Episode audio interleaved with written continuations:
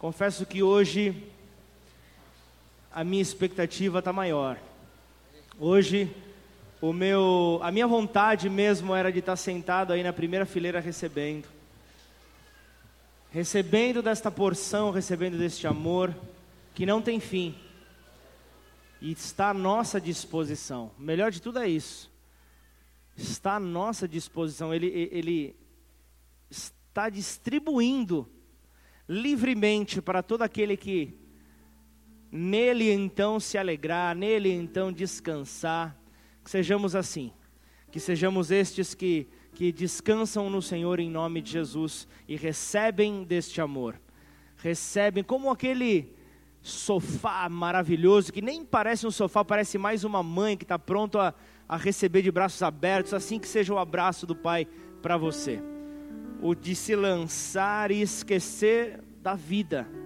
Que assim possa ser em nome de Jesus sobre as nossas vidas. Amém. E quando eu vejo sobre o poder do amor de Jesus, do sacrifício de Jesus, quando chega um culto de ceia, eu me constranjo ainda mais. Eu vejo ainda mais o quanto eu sou pecador e o quanto eu preciso desse amor o quanto eu preciso dessa misericórdia, o quanto a cada manhã, ao abrir os olhos, o quanto eu preciso agradecer por mais um dia que Ele me concedeu nessa terra. Eu preciso estar realmente grato não só em palavras, mas em atitudes. Preciso estar realmente aberto. E domingo, de ceia é algo especial, porque parece que domingo de ceia tem uma convenção das testemunhas de Jeová na minha rua. Na, domingo de ceia é o dia que eles se reúnem, fazem caravana, parece que para um ônibus na esquina da minha casa. E o que é normalmente uma visita de duas pessoas, parece que vem ali seis. Não estou falando nada contra, mas o que, que eu quero te dizer? Porque todas as vezes que toca a minha campainha, a, a frase que me é falada é: Posso te apresentar uma verdade? Aí eu já começo, né? Se controla, se controla, se controla. Eu falei: Eu acredito que a verdade que você tem não é igual àquela que já ganhou meu coração, a minha vida, aquela que já me envolveu. João 8,32. É a verdade que me libertou de mim mesmo a verdade que me libertou das minhas justificativas. Sabe aquela vontade que você teve de ficar assistindo Fantástico em casa? Então, e você venceu e está hoje aqui? É, é, é o teu eu. É, é, é, o desejo. Nem sempre nós estamos ali com as maiores motivações. Mas quando nós lembramos o, o amor sacrificial de Jesus, nós sabemos que nós temos uma dívida e que nós precisamos ir ao encontro daquele que nos libertou. E então, nessa noite, eu quero falar a respeito disso, quero falar a respeito desse amor, e eu convido você a abrir a tua Bíblia no Evangelho de João, capítulo 21. Versículo 15, vamos ler do 15 ao, ao 17.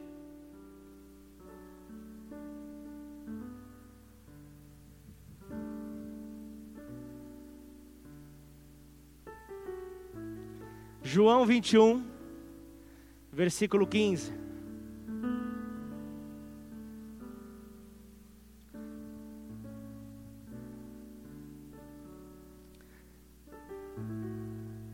Depois de terem comido, se você não achou, acompanha aqui no telão. Depois de terem comido, perguntou Jesus a Simão: Simão, a Simão Pedro, Simão, filho de João, ama-me. Ma... Eita glória, já está na vontade, irmã? Volta no 15. Estou na metade ainda. Ama-me mais do que estes outros? Ele respondeu: Sim, Senhor. Tu sabes que te amo. Ele lhe disse: Apacenta os meus cordeiros. 16, pode ir agora. Tornou a perguntar-lhe pela segunda vez: Simão, filho de João, Tu me amas? Ele lhe respondeu: Sim, Senhor, Tu sabes que te amo. Disse-lhe Jesus: Pastoreia as minhas ovelhas. Pela terceira vez, Jesus lhe perguntou: Simão, filho de João, tu me amas?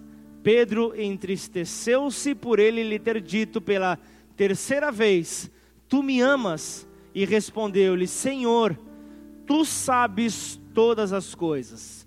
Tu sabes que eu te amo. Jesus lhe disse: Apacenta as minhas ovelhas.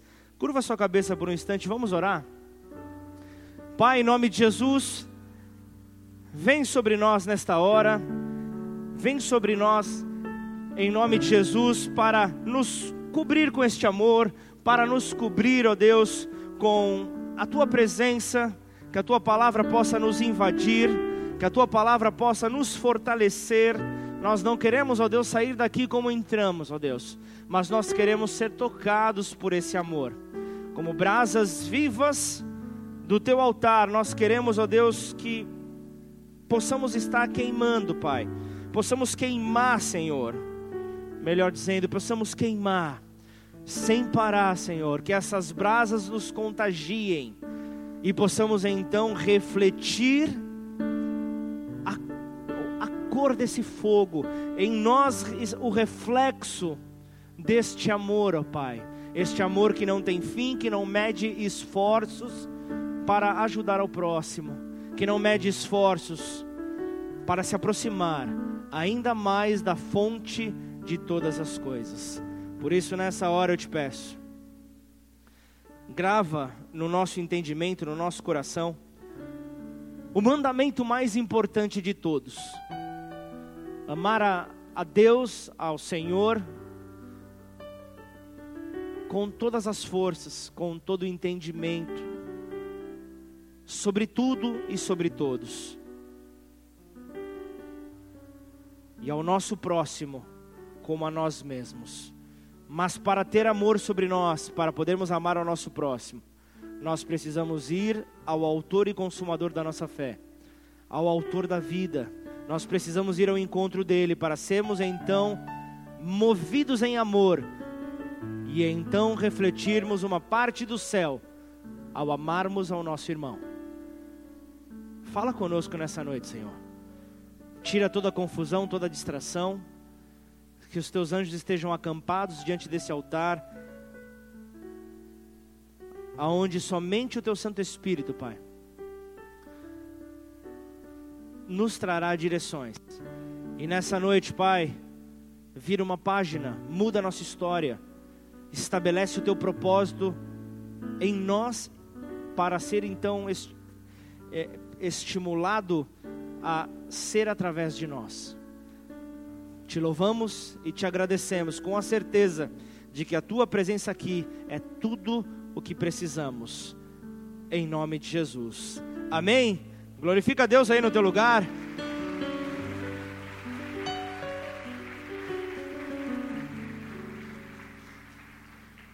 João 21. Que texto maravilhoso é esse? Como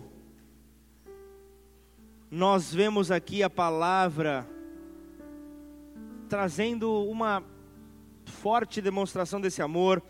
Pedro acaba sendo interrogado por Jesus. Imagina você ser interrogado pelo Rei dos Reis e Senhor dos Senhores. Imagina esse enquadro então que Pedro toma. Então nesse momento, o que como que como se, que se chega até João 21:15? Nesse momento após uma aparição de Jesus aos seus discípulos, ele volta a aparecer ali no mar de Tiberíades, ele volta ali a aparecer após uma noite frustrada de pescaria, ali daqueles homens, ele volta, ele aparece, os, aí, aí você vê os discípulos voltando à praia, eles se deparam ali com churrasquinho, uma, uma grelha, o peixe por sobre a grelha, ali então Jesus preparando ali um grande momento, um momento aí de, de, de comunhão, de intimidade. Só que ele vem e fala: Pedro, eu quero ter um particular contigo.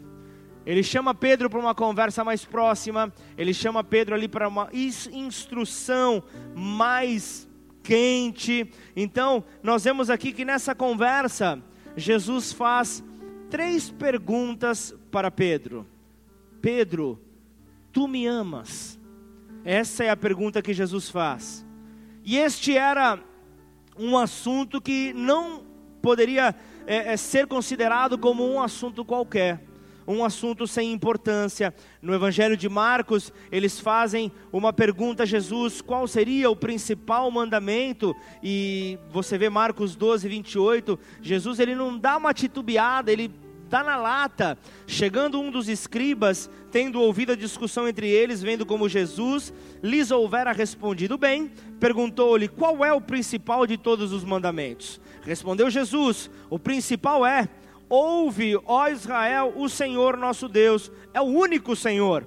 Amarás, pois, o Senhor teu Deus de todo o teu coração, de toda a tua alma e de todo o teu entendimento e de toda a tua força.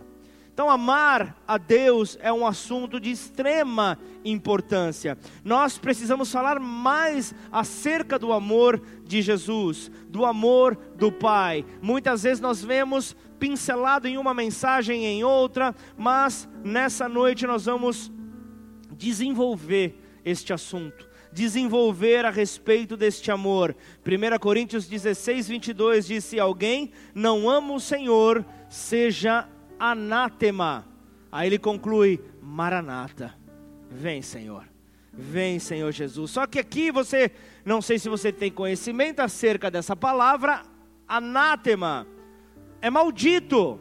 Então imagina só você, o apóstolo Paulo, falando ali ao povo de Corinto: se alguém não ama o Senhor, seja este maldito. Imagina só a situação, Efésios 6, 24, você vê ali uma declaração diferente: a graça seja com todos os que amam sinceramente a nosso Senhor Jesus Cristo. Josué 23, 11: portanto, empenhai-vos em guardar a vossa alma para amardes o Senhor vosso Deus. 1 João 5,3: Amar a Deus significa obedecer a seus mandamentos, e seus mandamentos não são difíceis, pois todo aquele que é nascido de Deus vence este mundo, e obtemos essa vitória pela fé. Quem vence a batalha contra o mundo? Somente quem crê que Jesus é o Filho de Deus. Então a pergunta que Jesus está fazendo a Pedro é, no mínimo, fundamental. O tema então da mensagem desta noite é a pergunta fundamental. A pergunta fundamental. Este é o tema que Deus quer ministrar sobre as nossas vidas nesta noite, em nome de Jesus, que Ele encontre corações abertos para receber da Sua palavra. Amém? Então, quando Jesus está conversando com Pedro, nessa maneira mais particular, ele faz então essas três perguntas que, por mais que pareçam, por mais que soem como parecidas, elas não são. Então eu quero desenvolver nessa noite a diferença de uma pergunta para outra. Eu quero então te mostrar o jogo de palavras que Jesus apresenta aqui nessa pergunta, Pedro. Qual o motivo de Jesus fazer então essas perguntas a Pedro? O, o texto diz que, após a terceira pergunta de Jesus, Pedro se entristeceu. Pedro foi tomado de tristeza. Tipo, não é possível, de novo essa pergunta: como pode algo assim? E ele responde: Tu sabes de todas as coisas. Tu sabes de tudo, Senhor. Era como se Pedro estivesse dizendo: Senhor, o Senhor sabe de todas as coisas, e mesmo assim o Senhor me, me faz a mesma pergunta três vezes. Como pode algo assim? Então nós vamos para o versículo 15. Nessa primeira pergunta, tem algo que difere das outras duas. E eu quero que você esteja com olhos atentos para compreender o que fala aqui. Então ele diz ali, depois de terem comido, perguntou a Jesus, e chega: ama-me mais do que a estes outros. Ele fala nas outras duas: Pedro, tu me amas? Nessa daqui, na primeira pergunta, na introdução da, da, da conversa particular, do, do, do, do de, dessa, desse interrogatório para com Pedro, ele fala: O teu amor por mim é maior do que a todos esses outros? Essa é a pergunta então que ele começa. Então, qual a intenção desta pergunta?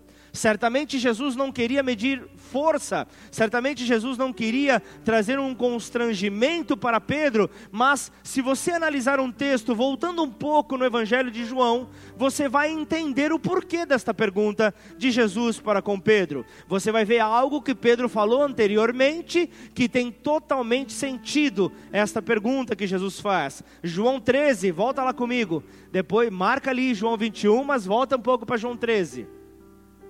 João 13, versículo 36.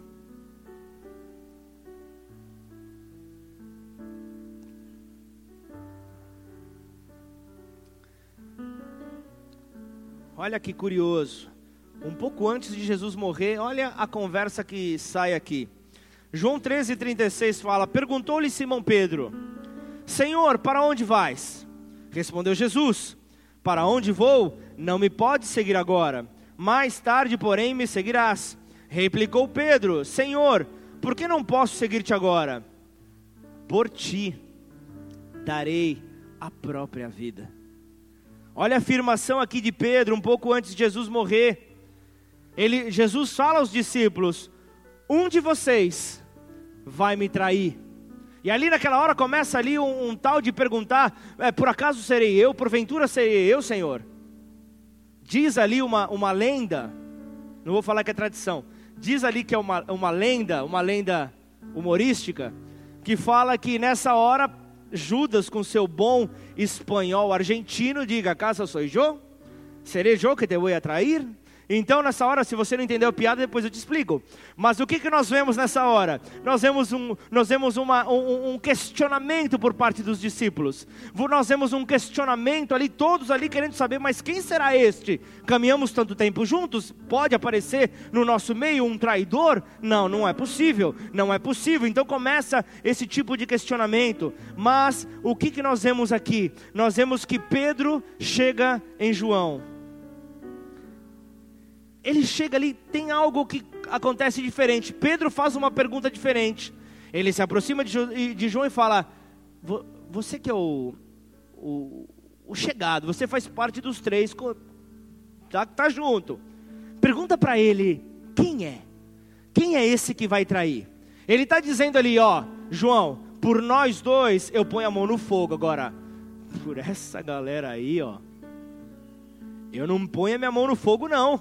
Eu não vou colocar minha mão no fogo. Então, vai lá, pergunta para que eu e você possamos ficar mais tranquilos, para que eu e você possamos realmente descansar. Então, mesmo que Pedro não se veja como um potencial traidor, ele fica doido para saber quem é que seria este, quem é que seria este traidor. Então, diante desse cenário, Pedro diz: Senhor, por ti eu daria minha própria vida por ti eu daria a minha própria vida, eu, eu morreria pelo Senhor. Esses outros aqui, mas eu sim, Senhor, eu morreria pelo Senhor. Então Jesus diz: Pedro, você, você morreria por mim? Aí ele fala: ainda esta noite, ainda esta noite, antes que o galo cante, você vai me negar três vezes. Você vai me negar três vezes. Então, imagina algo, imagina só aquilo como, como Pedro se sente nessa hora. Ele fala: Não, Senhor, imagina eu, eu não seria capaz de fazer isso. Então a sequência da história você conhece. A sequência da história você sabe que Pedro vai efetivamente nega a Jesus. Então nós entramos em João 21, versículo 15, com um, um melhor esclarecimento. E aí nós vemos a pergunta: Pedro, tu me amas mais do que a estes outros? Você entende como Pedro se apresenta então diante dessa pergunta? Como Pedro então aparece diante dessa pergunta? O que é que Jesus está verificando com uma pergunta como essa? Pedro, você ainda acha que você é maior do que todos? Você ainda acha que é o cara? Você ainda acha que é especial? Todos podem fazer, mas eu não, Senhor. Você ainda acha isso mesmo, Pedro? Você acha que você é o, é o cara? E esses dias eu estava ouvindo uma mensagem que um pregador ele, ele, ele, ele cita essa passagem e ele fala que nessa hora quando Pedro é interrogado, é como que o espírito do Romário estava sobre ele. Deixa eu explicar, para que você entenda e não fique me olhando com uma cara de quem não entendeu. Romário, um grande jogador da seleção brasileira, alguém que fez toda a diferença na Copa de 1994, Copa esta que talvez alguns ainda eram muito novos ou nem, nem tenham nascido. E após então as eliminatórias, justamente contra o Uruguai, o país do meu papai, Romário vai e arrebenta com o jogo e classifica o Brasil. E aí depois numa entrevista ele fala Deus, ele fala, Deus olhou para baixo, olhou para o Rio, Rio de Janeiro. Ele fala assim: Deus olhou para o Rio de Janeiro, apontou para mim e falou: Bicho, você é o cara. Sabe o que, que é o pior? Não é o problema não é você pensar que você é o cara. O problema não é você pensar que os outros pensam que você é o cara. O problema é você pensar que Deus pensa que você é o cara. Esse é o grande problema. E Pedro pensava isso. Pedro pensava: eu sou um outro nível. Eu sou padrão FIFA. Esse pessoal aqui é um campinho amador aí que tem por aí. Eu não, eu sou padrão FIFA. Então é, é, é, esta é a mentalidade. Só que Jesus traz nessa afirmação, ele, vai, ele vem para falar, Pedro, presta atenção, cara. Não vai demorar muito tempo para você perceber que você não é tudo aquilo que você pensa. Não vai demorar muito tempo para você perceber que você não é quem você imagina ser. Então, entenda isso, não se distraia nessa hora. Não seja roubado nessa hora, mas entenda que a pergunta de Jesus tem um jogo de palavras. E eu quero compartilhar essas palavras contigo nessa hora. João, ele está registrando essa passagem no grego. Só que na conversa de Jesus com Pedro, ela não foi sobre esse idioma, mas nesse jogo de palavras, o, o, o, e eu creio que fortalecerá a mensagem, fortaleceu a mensagem que Jesus quis passar para Pedro e que hoje ele quer passar para nós, traz alguns ensinamentos e eu quero mostrar isso para você nessa noite. O propósito de Jesus é como no momento da ceia, é fazer com que Pedro examine a si mesmo. Então no versículo 15 ele chega: Tu me amas, e, ele, e, e este amas, este amar, tem o verbo ali na sua raiz, ele é, é um verbo grego agapau. E este agapau, uma variação do, do, do, da, do, da palavra ágape, do amor sacrificial. Então você vê Jesus falando: Tu me amas com amor agapau?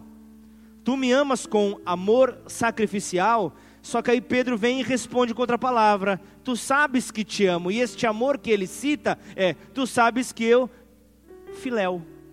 Tu sabes que eu te amo com um amor de amigo, tu sabes que eu te amo com um amor de irmão, tu sabes que eu te amo com um amor que não é um amor sacrificial, mas é um amor de irmão. É como se a tua esposa, imagina, imagina só você, a tua esposa chega, Rafa, e, e, e, e pergunta: Rafa, tu me amas? Você chega, Josi, eu te considero pacas. Ela chega, Rafael, tu me amas? Eu te considero muito, Josi. Não era aquilo que ela queria ouvir. Não era a resposta que ela queria ouvir. Só se o cara for realmente muito ogro, né? Se o cara for muito chucro, né? Para dar uma resposta dessa para a esposa. Namorados, fica a dica, guarda essa para você. Tem palavras que você precisa fazer a interpretação de texto, fazer com que o teu HD na tua mente trabalhe em maneira automática, porque há respostas que você precisa compreender que tem muito mais por detrás, elas esperam muito mais em uma simples resposta. Mas é isso que Pedro traz. Então, entenda que não era a resposta que ele queria ouvir. Jesus estava perguntando: Pedro, você me ama mais do que a todos mesmo? Tem certeza disso, Pedro? Essa, essa é uma certeza que você tem? Aí Pedro fala: ah, ah, ah, amar eu amo, mas não é tudo isso. Amar eu amo, mas, como eu falo, não é padrão FIFA. É um futebol amador. Meu amor ali é, é, é aquele lá por baixo. Então, se Pedro, vamos lá, vamos, vamos entender quem foi que falou isso. Se Pedro, um gigante na igreja primitiva, um gigante no Novo Testamento, na palavra de Deus, foi capaz de fantasiar o seu amor por Jesus, eu te pergunto, e nós? E eu e você? Será que nós não podemos então também fantasiar, imaginar um amor que nós efetivamente não temos? Será que isso pode ser real na minha vida e na tua? Quantas ofertas você já entregou para Deus e então chega uma tempestade e balança tudo? Chega uma tempestade e já te abala por completo? Quando, quando Pedro diz que ama Jesus acima de tudo e de todos, eu não acredito que Pedro estivesse mentindo. Eu não acredito, longe disso, eu não acredito que Pedro estivesse mentindo para o Mestre mas eu acredito que ele acreditava que o seu amor era realmente padrão FIFA. Que o seu amor era realmente acima da média de tudo e de todos. Essa era a compreensão que Pedro tinha. Então, na mensagem de hoje, eu quero levar então a igreja, nos levar então para uma autoavaliação, para olharmos para o nosso próprio coração para vermos o que está dentro dele. Então, talvez a sensação que você tenha hoje seja que, que você não resistirá até o final da mensagem você vai explodir no meio da mensagem. Talvez essa seja a, a, a sensação que você tenha. Vai haver uma explosão mas que venha para a glória de Deus. Então volta ali, João 21, vem versículo 16, vem uma segunda pergunta o cinto está apertando ainda mais. E ele tornou a perguntar pela segunda vez: Simão, filho de João, tu me amas? Ele respondeu: Sim, Senhor, tu sabes que eu te amo. Disse-lhe Jesus: Pastoreia as minhas ovelhas. A resposta dele continua: Sim. Ele pergunta ali, Pedro, tu me amas? Agapau, o verbo agapau do amor, ele responde: Sim, tu sabes, eu te amo com amor filéu. Eu te amo com amor de amigo, com amor de irmão. Aí vem a terceira pergunta no versículo 17: Pedro, tu me amas, filéu? Jesus então, ao ver que Pedro não estava subindo com o seu nível de amor, ele resolve então equiparar, ele resolve então nivelar a pergunta, dizendo: é isso que você tem, Pedro? Este é todo o amor que você tem por mim? Então nessa hora Pedro se entristece. Então nessa hora Pedro cai em si. Lá atrás, quando o Senhor então me perguntou que eu o amava, Pedro eu, eu, já imagino Pedro ali pensando, né? Quando o Senhor me perguntou que eu amava, Senhor, eu já não, eu já sabia que não era tudo isso, meu amor. Eu já sabia que o meu amor não era tão grande. Só que agora, sabendo de tudo isso, o Senhor ainda me pergunta se eu te amo. Sabendo de tudo isso, sabendo do meu, do nível do meu amor, então Pedro vai e se entristece ao ver o nível que ele chegou como ser humano. Então, o segundo ponto que eu quero que eu quero trazer aqui nessa mensagem é qual é a intensidade do nosso amor por Ele. Qual a intensidade do nosso amor pelo Pai? Eu quero dizer algo, não, nós não apenas, como igreja, não apenas a igreja de Ribeirão Preto, mas o, o povo em geral, a igreja brasileira, é um povo muito emotivo, é um povo que tem as suas emoções muito é, regadas, e com isso possui muita dificuldade para o confronto, como Jesus estava aqui fazendo com Pedro. Então, o que que, o que, que acontece? A lei, qual é a leitura que nós, como igreja, fazemos? A leitura que nós fazemos sobre um confronto é a reprovação da pessoa e não da atitude. Nós vemos o confronto como nós sendo reprovados e não aquilo que nós fizemos, que é muito diferente. A reprovação da atitude não tem nada a ver com a reprovação da pessoa. Amém ou não? É totalmente diferente. Então, o que nós vemos ali nas cartas, ali, a igreja de Apocalipse, sempre era descrito, começava com um elogio, para depois vir a bambuzada. Então você vê então ali primeiro falando: Eu sei, eu sei, eu, eu conheço as tuas obras, eu sei quem vocês são, mas eu tenho contra ti Aí vinha a repreensão, para mostrar que não era nada pessoal, para mostrar que era contra a atitude, para mostrar que não tinha nada sobre nós. Então, ele, ele estava dizendo: Eu vim trazer então um ajuste para o teu comportamento. Eu vim ajustar o seu comportamento nessa área que eu estou então reprovando. Então, o que é que Deus espera de nós? Deus espera o amor total, nada menos do que isso. Deus espera um amor total, com todo entendimento, com toda força. Este é o amor que Deus espera dos seus filhos. Então, se nós estamos amando não da maneira como o mandamento manda, como Deus espera, nós não vamos estar onde nós deveríamos estar. E nós precisamos compreender isso. Nós precisamos enxergar isso. Então, jamais nós iremos para o lugar certo se nós não enxergarmos o lugar onde nós estamos e para onde nós devemos ir. Para onde nós devemos então ser, sermos direcionados. Então vem ali um direcionamento para Pedro no versículo 18. Põe ali João 21, versículo 18.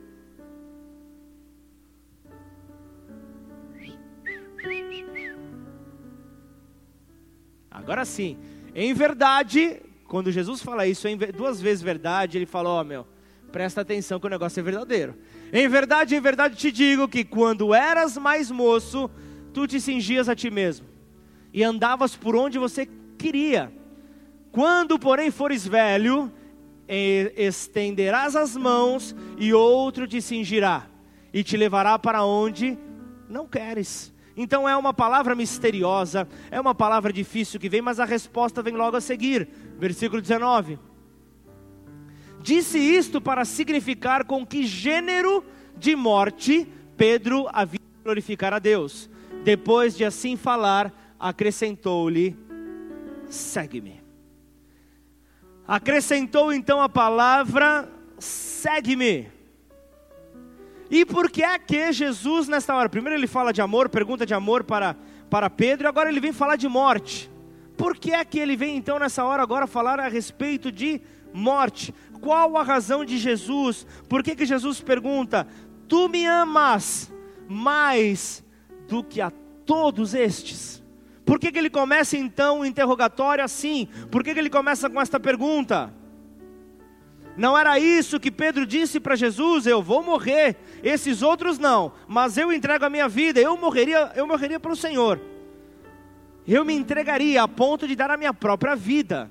É o que Pedro fala. Só que tudo começa com uma promessa de Pedro, de dar a sua própria vida. Essa promessa dada aqui por Pedro, quando ele tem então a chance de provar a sua palavra, ele se amedronta. Quando ele teve a chance de provar aquilo que ele havia declarado diante de todos, diante do próprio mestre, ele se amedronta, ele, se, ele, ele, ele, ele, foge, ele foge da responsabilidade. E o que é que nós vemos ali no Getsemane? Jesus então estava ali com seus discípulos e os soldados vêm para prendê-lo. Já no tempo final, e ali você vê o que? Pedro, um impulsivo ali, é, um colérico, ele vem ali, pega a sua espada e, e, e, e vai para ali para ferir o, o, o, servo do sumo sacerdote, é, Malco, né, o nome dele, ele vai e fere a orelha do soldado. Aí Jesus chega, para tudo ali, fala: Pedro, para com isso, guarda aí a tua espada. Nessa, nessa hora, então, Jesus ele, ele, ele, ele entra em ação, ele cura a orelha do servo, Imagina como Pedro então se sente. Eu fui defender o meu Senhor, eu fui defender o meu mestre, eu sou repreendido aqui na frente de toda a equipe. Nessa hora, imagina se ele agisse como os crentes de 2019. Jesus amado, nós não estaríamos hoje na igreja, a igreja primitiva não aconteceria, a igreja cristã hoje não aconteceria. Por quê? Eu fui repreendido na frente de todos, e, e eu como fico, e a minha imagem?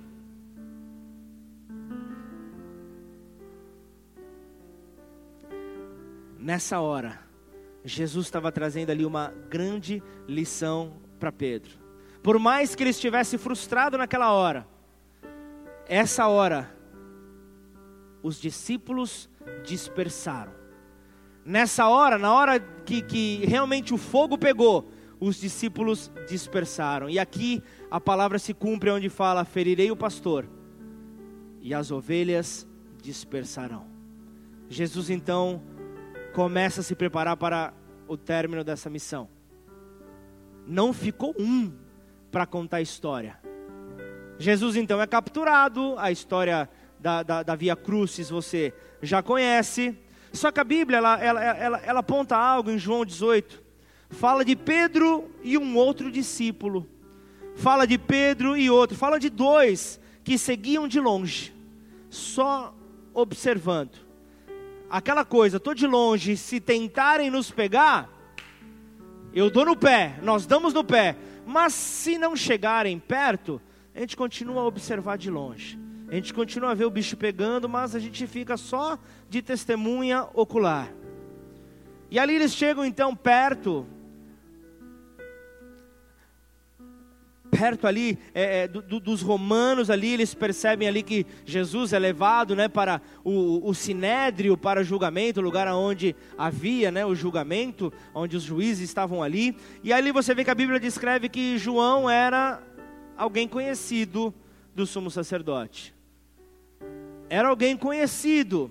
E por João ser conhecido, João era aquele que estava ali com Pedro nessa hora. Quando Pedro então chega, faz sentido a pergunta da criada. Quando a, quando a criada pergunta ali para Pedro: Você também é um discípulo daquele que foi preso? Porque ele fala também: Porque você está com este que eu sei que é. Esse é discípulo, você está com ele, você é discípulo desse que foi é, preso? Essa é a pergunta que tem lógica, a pergunta que a criada fala. Então Pedro nessa hora fala: Quem? Eu? Talvez nessa hora a brincadeira do. É, como é que é o nome da brincadeira? Que João pegou pão na casa do João, como é que é o nome da brincadeira? Talvez nessa hora, dizem a tradição, que nessa hora começou essa brincadeira. Na hora que Pedro falou: Quem? Eu? Eu não, foi o Márcio. Eu tô fora. quem? Eu? Eu não. De jeito nenhum, foi o que eu. Então quem foi? Né? Assim que é a brincadeira? Então é, é nessa hora que Pedro começa a negar. É nessa hora que Pedro começa, e depois de ter negado três vezes, ele ouve então o galo cantar. Só que na terceira pergunta, ele, ele, ele a Bíblia fala que ele esbraveja, ele chega a, praguejar, ou seja, trazendo para os dias de hoje, ele, ele, ele chega a xingar a pessoa. Ele, ele, ele apresenta ali um questionamento, o seu lamento. Eu não, não fui eu. Só que aí o galo canta, aí vem aquela palavra, vem aquele balde de água fria e o peso do mundo sobre as costas de Pedro. O mestre tinha falado, Jesus tinha falado, é nessa hora que Pedro chora amargamente. É nessa hora que Pedro é tomado então por esse sentimento.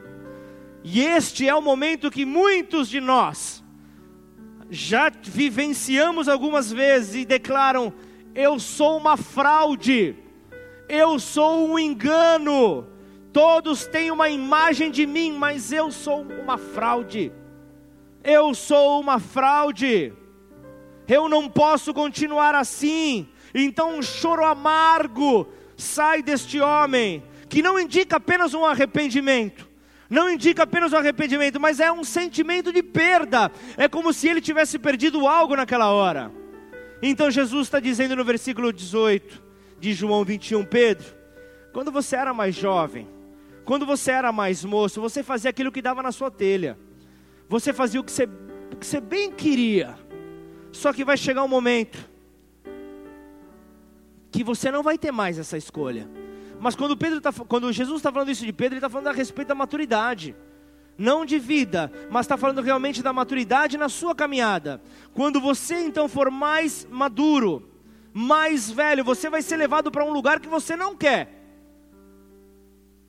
Só que, e isso não vai ser agora, vai ser no momento oportuno, mas quando isso acontecer, a diferença é que com a maturidade, Pedro, você vai se submeter. A diferença é que com maturidade você vai se submeter, então você estenderá as suas mãos, e no versículo 19 ele diz: com o gênero de morte, que ele morreria então para glorificar a Deus. E ali vem então é, é, estudos, vem é, é, é, o histórico ali da, da, da época, diz ali: o, a morte de cruz era a pior morte que havia, era a morte que, que, que havia para é, para, para os bandidos, né, para os criminosos. E ali naquela hora, Pedro então, ele vai para ser crucificado, ele se lembra, essa foi a morte que o meu Senhor teve. Eu não quero morrer como ele. Então Pedro pede para ser crucificado de ponta cabeça. Eu não quero ser, eu não quero ser morto da maneira como o meu mestre foi. Eu não sou digno para isso. Eu não sou digno de morrer da mesma maneira. Mas Jesus estava dizendo aqui no versículo 19, falando: Ó, eu te dei uma oportunidade, nessa primeira oportunidade, você deu para trás. Nessa primeira é, oportunidade você se amedrontou, foi tomado de medo e você não cumpriu com aquilo que você deveria ter feito. Mas Pedro, vai chegar a hora. Eu vou te dar uma segunda oportunidade e você vai cumprir com a tua palavra. Você vai então, você não vai me negar e você vai viver o amor agapau. Você vai entender o poder deste amor que vai acima de todas as coisas. Então Jesus, ele estava falando isso diante de um cara que tinha peso sobre a sua vida. Nós falamos de Pedro, de um homem que havia negado a Jesus. Agora você imagina a crise que havia dentro de Pedro. Pedro, agora então, ele já tinha voltado a pescar, Função essa que ele abandonou quando ele fora convocado para cumprir a sua missão como discípulo, para ser discípulo de Jesus. Então Pedro, ele havia sentido, então, ele havia sentido nessa hora, no choro amargo, ele havia sido eh, sentido como se havia sido, tivesse sido cortado da equipe, cortado do time apostólico, cortado então desse time seleto, excluído não só pelo seu erro, mas pela lógica por detrás daquilo que ele fez pela lógica por detrás daquilo que ele fez. Então, ele deixou de viver aquilo que ele poderia ter vivido naquela hora. Ele, ele, ele fora então preparado para uma nova oportunidade. E em Marcos 16, quando os anjos chegam para aquelas duas mulheres, então para falarem que Jesus havia ressuscitado, elas dizem: digam aos discípulos e a Pedro, o único que tem o nome citado. Por que, que você acha isso? Por que, que você acha? Porque ele já havia falado, digam aos discípulos, mas Pedro é o único que tem o nome mencionado, porque certamente nesta hora Pedro não se sente mais parte da equipe. Pedro nessa hora se sente um peixe fora d'água. Pedro nessa hora se sente realmente excluído. E então você tem um Pedro se sentindo cortado e você tem um Jesus dizendo: "Eu não desisti de você, Pedro" eu não desisto de você, eu não olho para os teus erros, mas eu olho para quem você vai se tornar, eu olho para quem você vai ser por obedecer ao meu amor, por obedecer às minhas palavras, amém? Então nós entendemos isso. Pedro, então, ele é sacudido, e então no final do versículo 19, Jesus fala uma palavra que ele inaugura o ministério de Pedro. O que, que ele fala no final? É, põe ali João 21, 19. Ele termina o versículo falando: segue-me. Da mesma maneira que ele começa o ministério de Pedro, segue-me. Ele está aqui mostrando, Pedro, eu não mudei de ideia. Aquele que eu convoquei no começo é o que eu convoco agora. Então trata de colocar ali a sua armadura e vamos para a guerra. Vamos para cima, para de chorar, para de se lamentar. Errou, sacode a poeira, levanta, vamos trabalhar. Não dá para ficar sem trabalhar, não dá para ficar parado, não dá. Pedro tentou ir servir. Aleluia, glorifica a Deus.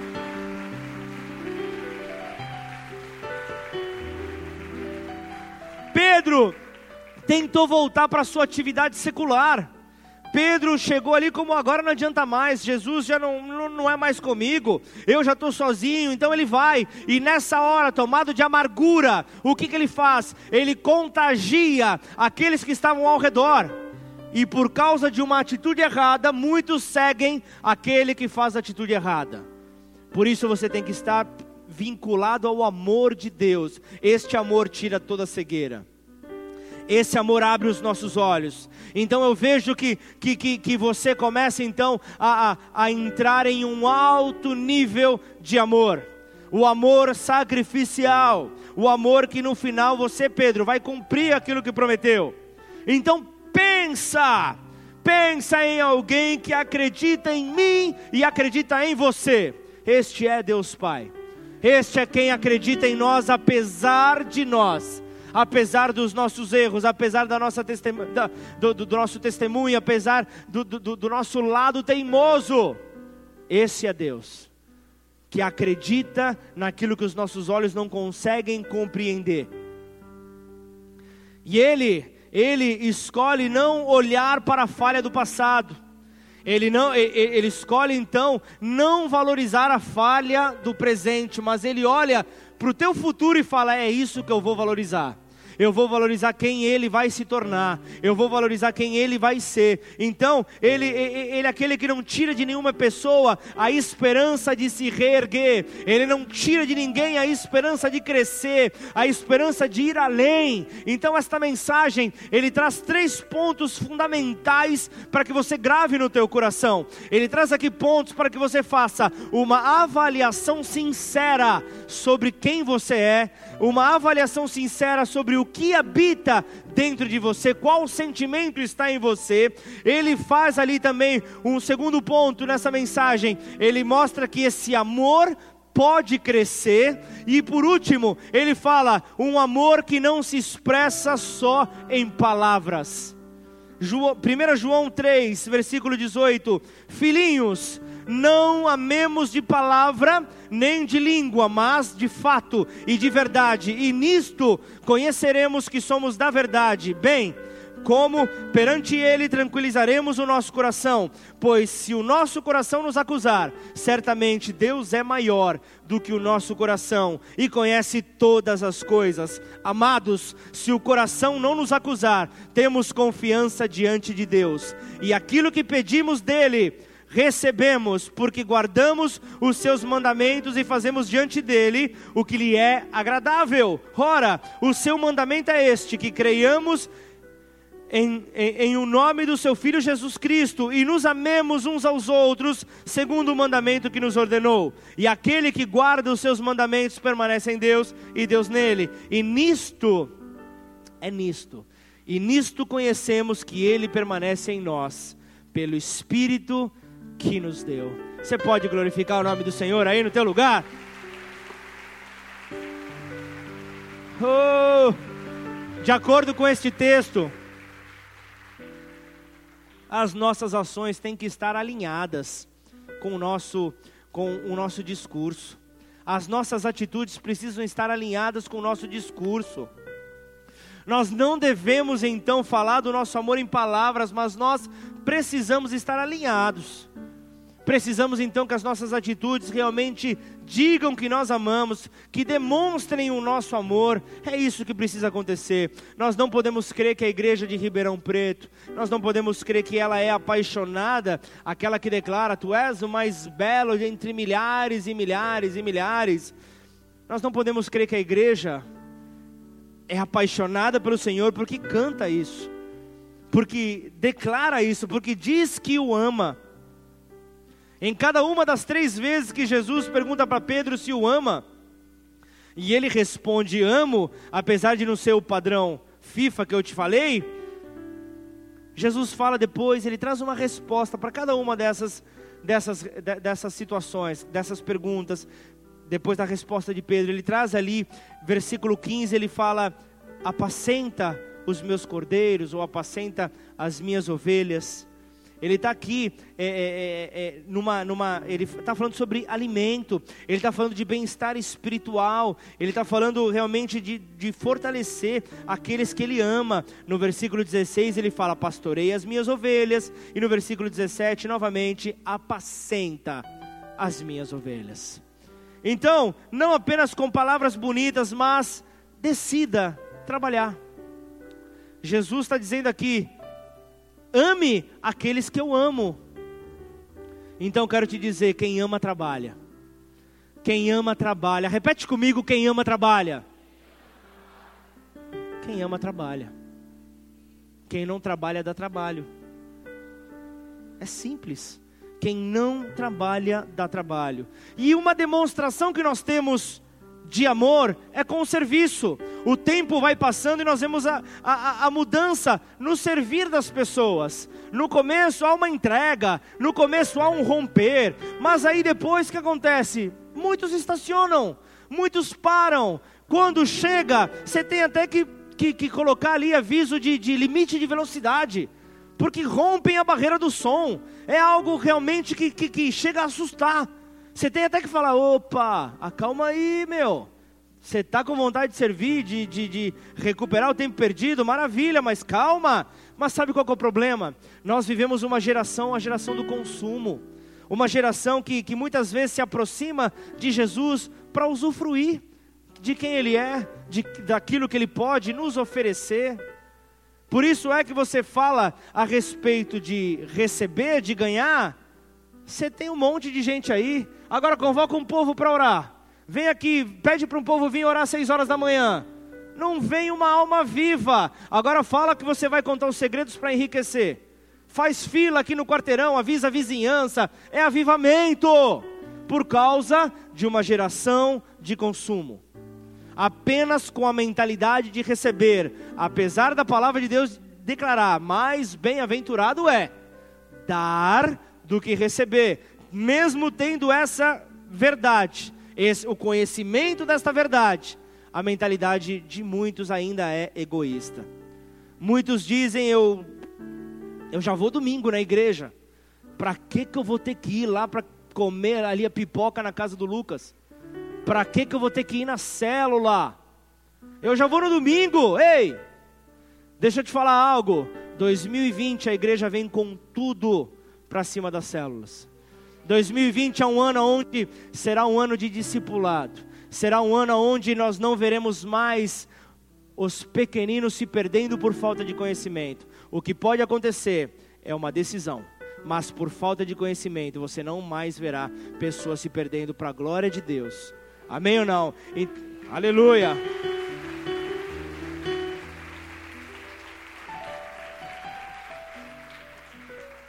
Deixa eu só deixar algo claro para você. Domingo você vem para receber, quarta você vai para dar. Amém ou não? Quarta-feira na célula você vai para dar aquilo que você já recebeu. Então, quem é regido pela mentalidade de consumo não consegue compreender a mentalidade do dar, não consegue entender, se torna loucura. E então você vê falando: Ah, não acredito, Catarina, você vai abrir a tua casa para uma célula, você é louca, você é louca, não faça isso. Sabe o que é o pior? Você vê irmãos nossos falando isso. Pessoas que não são novas em Jesus. Loucura, Michele. Loucura. Pessoas que se perderam na sua mentalidade egoísta nessa mentalidade: venha o teu reino a mim, e eu penso se eu irei a vós. Essa mentalidade egoísta tem que ser quebrada. Quem é regido então por essa mentalidade de consumo não vai entender a mentalidade do serviço. Não vai conseguir entender. Então, essa mentalidade de consumo é aquela que cobra para ter então ministérios atuantes, líderes que sejam servos. Mas na hora de poder contar com pessoas são as primeiras a correr. Sabe aquelas que chegam no ministério infantil e falam: "Ei, eu quero Disney nesse lugar". Não é Disney aqui, não é, não é. Tá bom.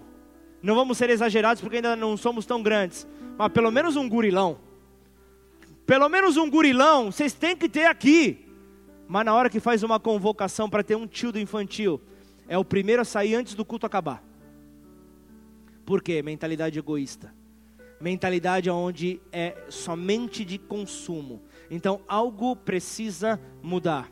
Nós precisamos entender que toda forma de serviço é uma forma de demonstrar amor a Deus. Mar, Mateus 25, 34. Então dirá, o, então dirá o rei, Mateus 25, 34.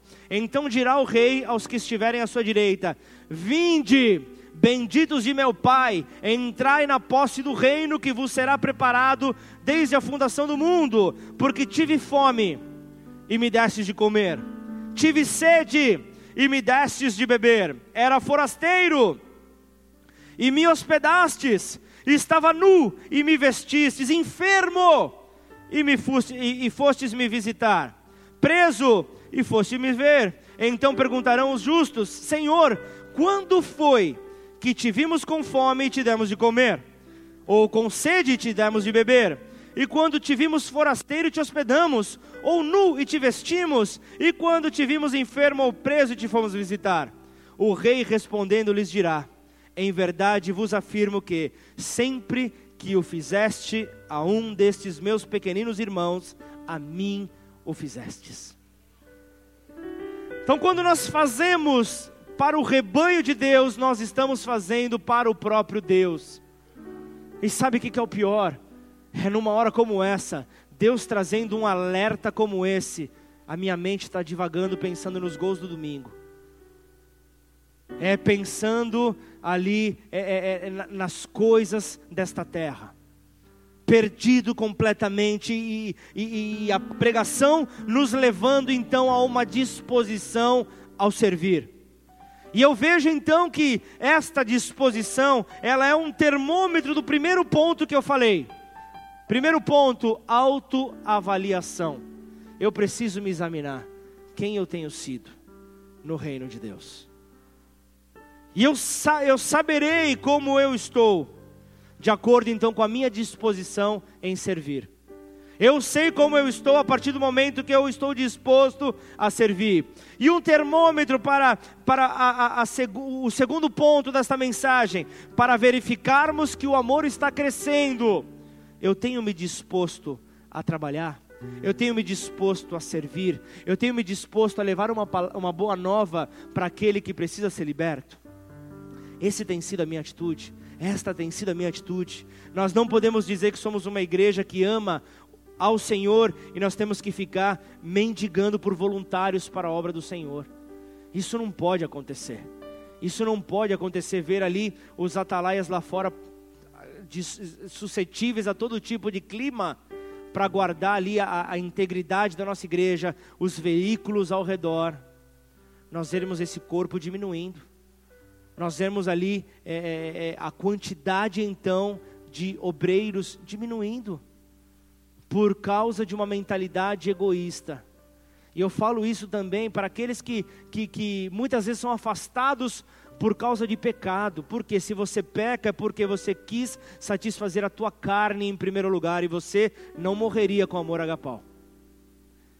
Você não, não, não se sacrificaria porque você se sacrificou pela tua carne. E aí então quando acontece um afastamento, puxa, estou sendo prejudicado. Eu não mereço, eu não mereço passar por isso. E aí muitos então começam a pensar: tudo bem, vamos ganhar pessoas para Jesus, mas ganhar pessoas para Jesus e cuidar delas é um peso, é algo muito pesado, é uma, é uma tarefa árdua. Mas isso é para toda a igreja. Quando, quando nós vemos que o mandamento é amar ao nosso próximo da maneira como nós desejaríamos ser amados, nós não podemos nos omitir. Deixa eu te falar algo. Eu não estou dando indireta para ninguém. Isso é uma direta para a igreja. Amém? Porque se eu preciso falar qualquer coisa com qualquer um de vocês, você, você se ainda não sabe, você saberá. Você receberá uma ligação minha ou da secretária da igreja. Nós teremos uma conversa. E, e, e eu não mando recado para ninguém. Eu não uso púlpito para transferir recado. Eu não uso redes sociais para transferir recado mas eu sei que o púlpito serve para trazer instrução e edificação para a igreja.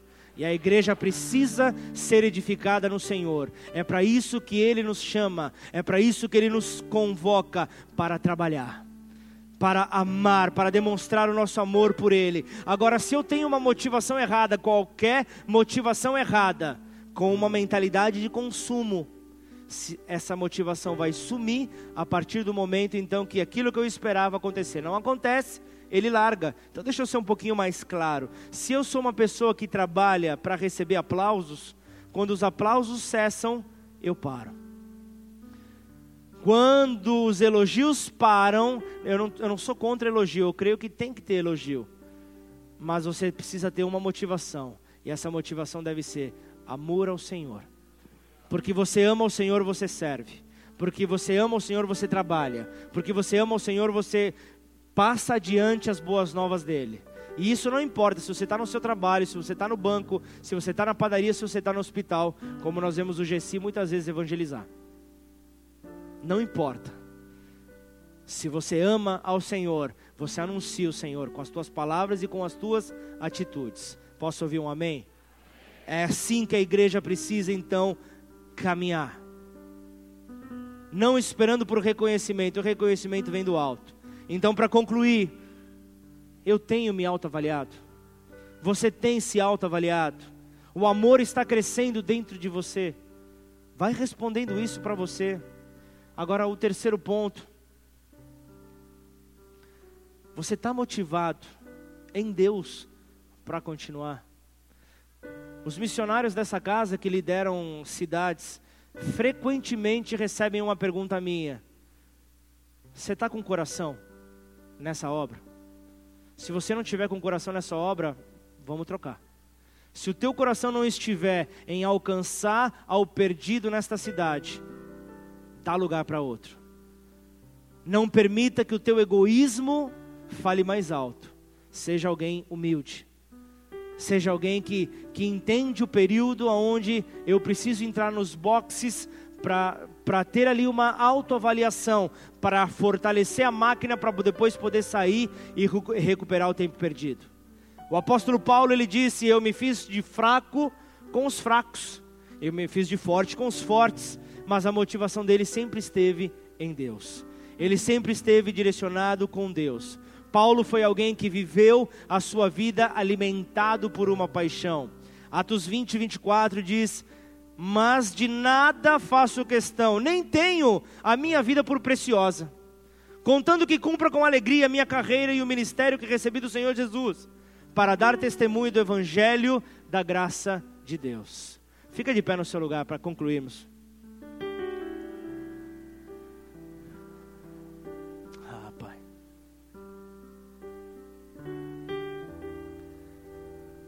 Ah, Senhor. Você pode apagar as luzes, por favor, Rafa? Apaga as luzes, por favor. É o momento de. Quando, se você está nos visitando não entende que acontece isso, esse é o momento para que você não se preocupe com quem está à sua direita, quem está à sua esquerda, só para que você se preocupe com quem está no alto no trono. Não é, não, não, não crie os seus conceitos, não ache que é uma heresia, não pense nada disso. Apenas nessa hora se avalia. Para de ficar pensando, para de querer ficar criticando e começa a se avaliar. Começa a, a, a dizer, porque Paulo era assim, eu também quero ser, Senhor. Eu sei que eu posso ser assim. Eu sei que eu posso ter a minha vida atrelada à tua verdade. E a minha oração é por ver uma igreja apaixonada por Jesus. Sabe, apaixonada até o último sanguinho. Apaixonada até o final, disposta a servir.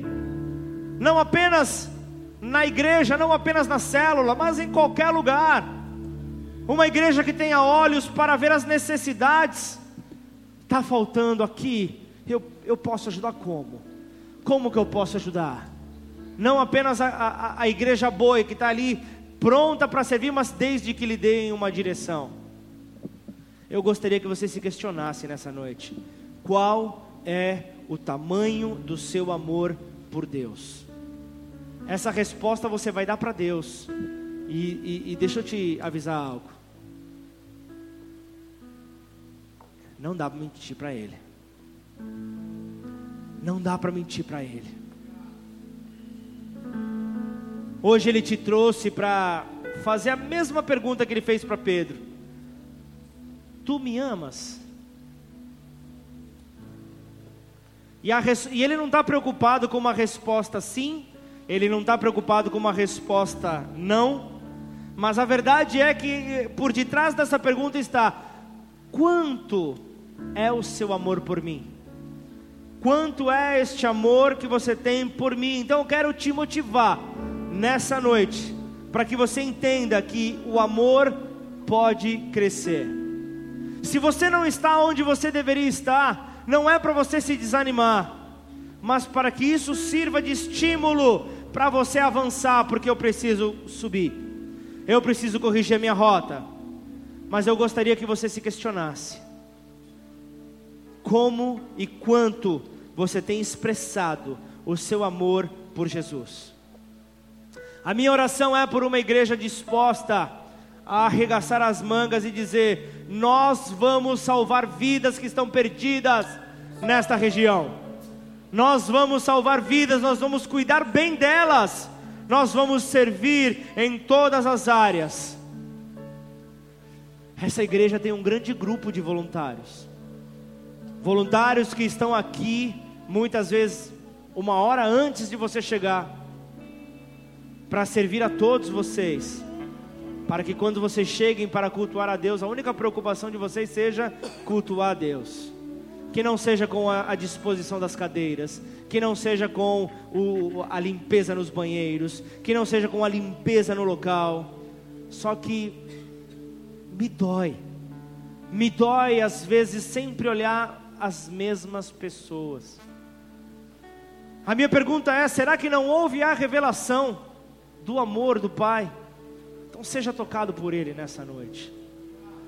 Seja tocado. Eu não estou falando de uma convocação uma mega convocação para os ministérios, porque se você não tiver o coração nisso, eu não, eu não quero te persuadir, eu quero que o Espírito Santo de Deus fale contigo, para que você possa então, não apenas demonstrar o teu amor nessa casa, mas também aonde Deus te levar, seja tocado por Ele,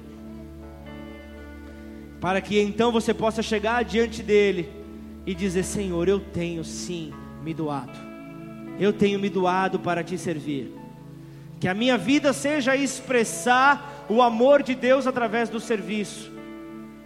Então entenda que todos nós devemos expressar o nosso amor para com Ele.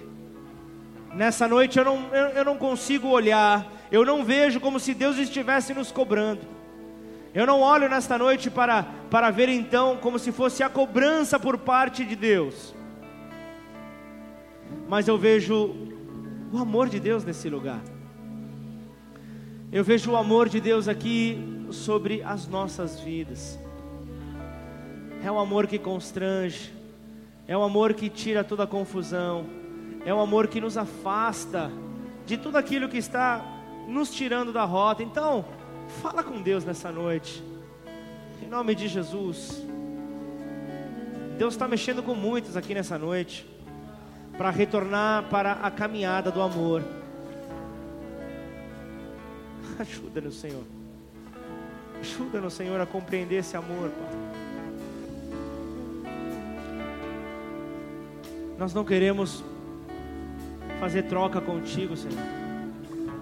Mas nós queremos te amar porque o Senhor nos amou primeiro. Vem sobre nós, Senhor, vem sobre nós. Se nessa hora você quiser se aproximar de Jesus, de joelho, sentado, de pé, aqui diante desse altar, tenha liberdade, mas abra o teu coração, fale com Ele em nome de Jesus.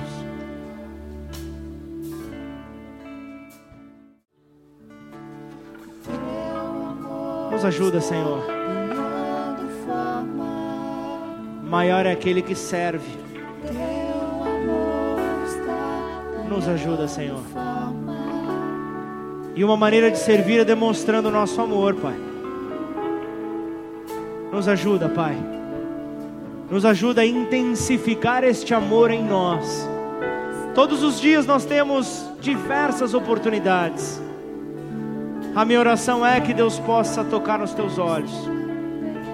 A minha oração é que Deus possa mudar a tua ótica e com olhos de amor você possa então se reposicionar diante das situações que aparecem na tua vida. Não mais com olhos de condenação, não mais com olhos de julgamento, não mais com olhos frios, mas com olhos de amor. Sempre pensando, ainda que aquela pessoa esteja fria, o teu amor formado em mim poderá fazer com que essa pessoa volte a queimar. Através do teu Santo Espírito, Senhor, tudo voltará ao teu plano original. Nos ajuda, Senhor. Não queremos ser apenas cristãos, ó Deus, de palavras, mas nós queremos ser de atitudes. É auxiliando, Pai, ao necessitado, Pai. É auxiliando aquele que está perdido, Pai, a encontrar o caminho. Nos ajuda, Papai. Nós não podemos caminhar por uma rota errada. Por isso, nessa hora, eu quero orar por você. Por você que não entregou ainda a sua vida a Jesus, ao Senhor Jesus. Você que ainda não entregou a sua confiança a Ele. Talvez hoje seja o seu primeiro dia aqui. Talvez hoje seja a primeira vez que você pisa numa igreja evangélica. Mas eu quero te dar uma boa nova. Deus escolheu esse dia na agenda celestial para marcar a tua vida, para marcar o teu ser. Por isso, aí do teu lugar, hoje é, é, é o dia que Deus escolheu para firmar uma aliança contigo. Então, aí do teu lugar, a maneira que você tem de responder a pergunta dele: Tu me amas? É repetindo esta oração que eu quero fazer contigo. Então, aí do teu lugar, levanta a sua mão se você quer fazer esta oração. Se você quer estar em, em, em comum acordo com o Mestre. Se você quiser entregar a sua vida ao Senhor Jesus. Eu falo de um estilo de vida. Eu falo de um estilo de vida que confia no Redentor. E então repita essa oração comigo. Declara assim: Pai eu entrego a minha vida a ti. Eu entrego a minha vida a ti. Por acreditar. Por acreditar. No teu amor. No teu amor. Por acreditar. Por acreditar no desejo da minha liberdade, no desejo da minha liberdade, vindo de ti, vinda de ti. E eu quero nesta hora, eu quero nesta hora reconhecer, reconhecer o teu amor sacrificial, o teu amor sacrificial, ao entregar Jesus, ao entregar Jesus para morrer na cruz, para morrer na pelos cruz, meus pecados, pelos meus pecados, e ao terceiro dia, e ao terceiro dia ressuscitado, ressuscitado. E assim, e assim eu te reconheço. Eu te reconheço como meu único, como meu único e suficiente, e suficiente Senhor e Salvador. Senhor e Salvador. Escreve o meu nome, meu nome no livro da, no vida, livro da vida. E a partir de hoje, partir de hoje, muda os meus passos. Muda os meus passos. Muda o meu caminhar. Muda o meu caminhar. E que eu seja cheio. Que eu seja cheio. Que eu seja formado. Que eu seja formado. Por esse amor. Por esse amor. Que não tem fim. Que não tem fim. Em nome de, em Jesus. Nome de Jesus. Pai, em nome de Jesus, eu quero orar por todos esses que entregaram as suas vidas a Ti, Senhor. Todos estes que confiaram, Pai, no Teu imenso amor, eu quero entregar aqui, Senhor, cada uma dessas vidas, Senhor que eles possam ser tocados pelo teu amor, Pai. Que eles possam ser tocados por esse amor que nos constrange, esse amor que a criação espera ser manifestado. Por isso, forma ele dentro de nós, e assim, que cada um, Pai, que fez esta oração, que refez esta oração, porque se você foi tomado, por essa mentalidade de governo, por essa mentalidade celestial, se o perfeito amor que de Deus foi moldado em você nesta noite, você se colocou no lugar daquele que está vindo hoje pela primeira vez. Você se colocou no lugar daquele que precisa ter os seus passos corrigidos, a sua rota corrigida. E por causa desse amor que não despreza, por causa desse amor que não se torna displicente, mas antes ele é participativo. Você intercedeu por aquele que está do seu lado. Você amou ao teu próximo da maneira como você desejou ser amado no dia que você entregou a sua vida a Jesus. E então, nós nos apresentamos diante de ti, Senhor. Pedindo, Pai, nesta noite, faça conforme o teu querer. E então, nós glorificamos ao Senhor. Em nome de Jesus. Aplauda o nome do Rei dos Reis.